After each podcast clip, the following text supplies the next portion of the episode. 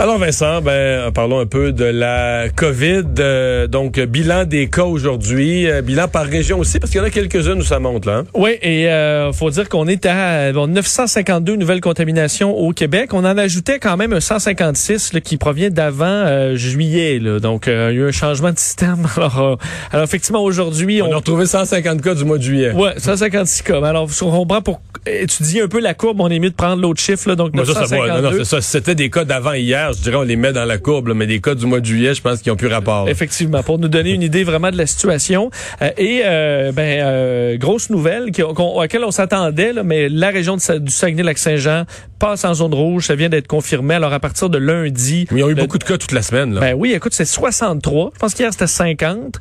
on se rappelle que pour une région qui n'a pas une, grande population, non, c'est ça. Faut pas comparer ça avec les chiffres de Québec ou Montréal. Non, c'est énorme. Et une région qui avait été là, à toute fin pratique complètement épargnée ou presque euh, il y a à peine deux mois. Alors, on a vu vraiment une hausse importante. Alors, la zone rouge, ça implique évidemment la fermeture de restaurants, bars et autres à partir de lundi prochain.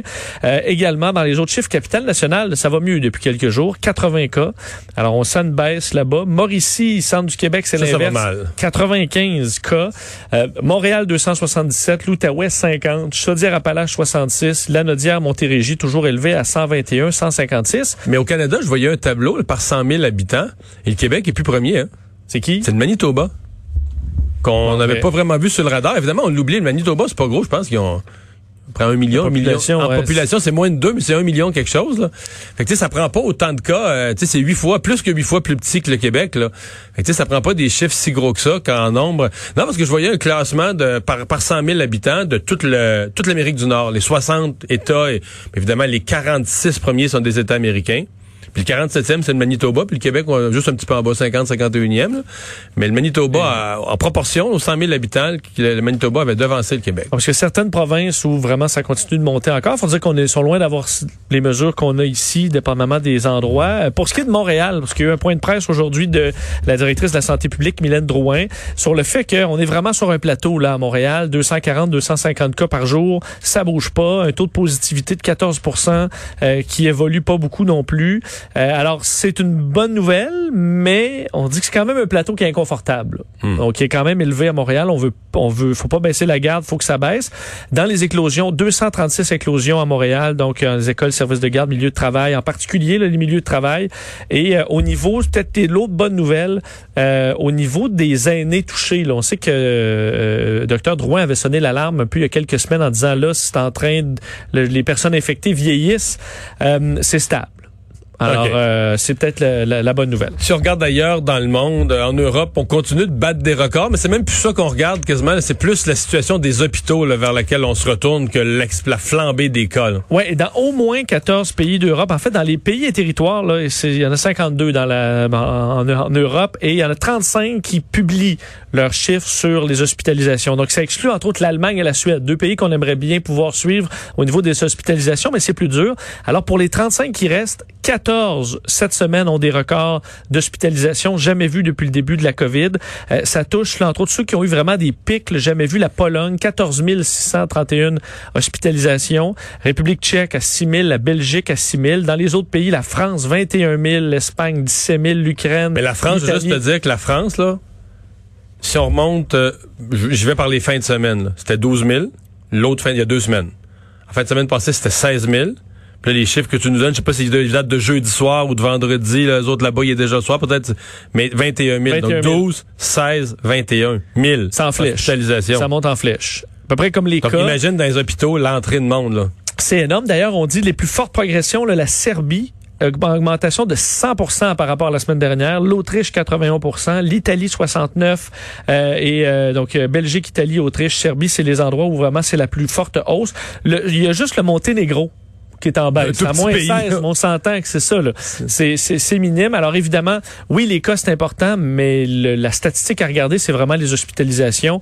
Et euh, malheureusement, en Europe, on, on, commence à y goûter, tout comme dans plusieurs États américains aussi, où on voit une pression qui augmente euh, jour après jour sur le système de santé. Le président Trump, je l'ai entendu dans un discours, dire que ça va très bien dans les hôpitaux. Ben, il dit notre capacité hospitalière est, est toujours euh, correcte, mais je veux dire, peut-être dans l'ensemble du pays Mais État par État, la capacité hospitalière, ça va pas bien partout. Là. Effectivement, puis il y a plusieurs États où c'est record après record. D'ailleurs, aujourd'hui, puis je vais le surveiller, euh, Aujourd'hui, ça devrait être le pic. Euh, mais hier, c'était le record de tous les temps. Oui, et le vendredi, généralement, est plus haut. Il peut y avoir des variations, mais ça se peut très hier, bien. on était essentiellement en chiffre, chiffre chiffron 90 000. 90 000. Donc là, on va s'approcher du 100, possiblement aujourd'hui.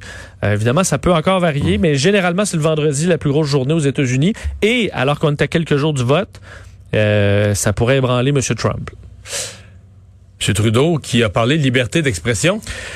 Oui, citation, Mario, qui risque de faire jaser pas mal. Fait qu'il fait déjà jaser pas mal, euh, alors que Justin Trudeau a vraiment un son de cloche différent par rapport à euh, son homologue français, le président Emmanuel Macron, à la suite des euh, deux attaques sur le territoire français reliées à des caricatures, on sait, de Mahomet.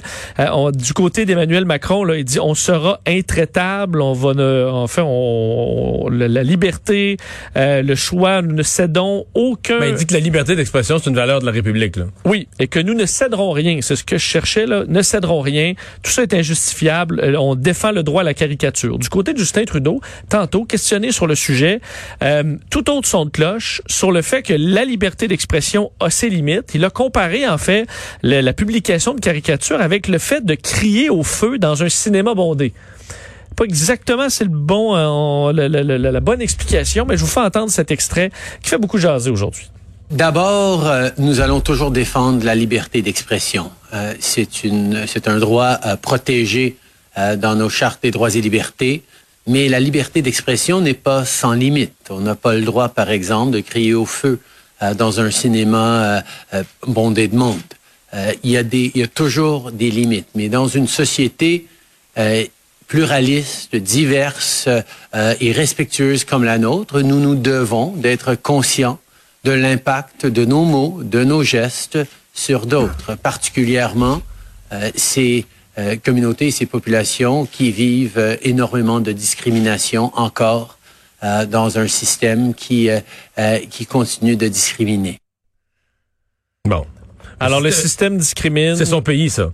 Le, le, système qui continue de discriminer, c'est le pays qui gouverne depuis cinq ans. Oui, ben oui, il ben parle de la France aussi, là. Ah, peut-être de la France aussi, en même temps, de quoi il se mêlerait à parler de la France, mais euh, je sais pas ce que tu penses de cette sortie-là? Je pense pas que ça va faire plaisir à M. Macron. Euh, non. Et là, il, est désolidarisé. En fait, ce qu'il faut noter, Vincent, c'est que si on, remonte à l'élection de Macron, Justin Trudeau avait un nouvel allié multiculturaliste, là. Elle, vraiment, on les comparait les deux, puis on disait les deux étaient dans le même genre de, discours, de tonalité.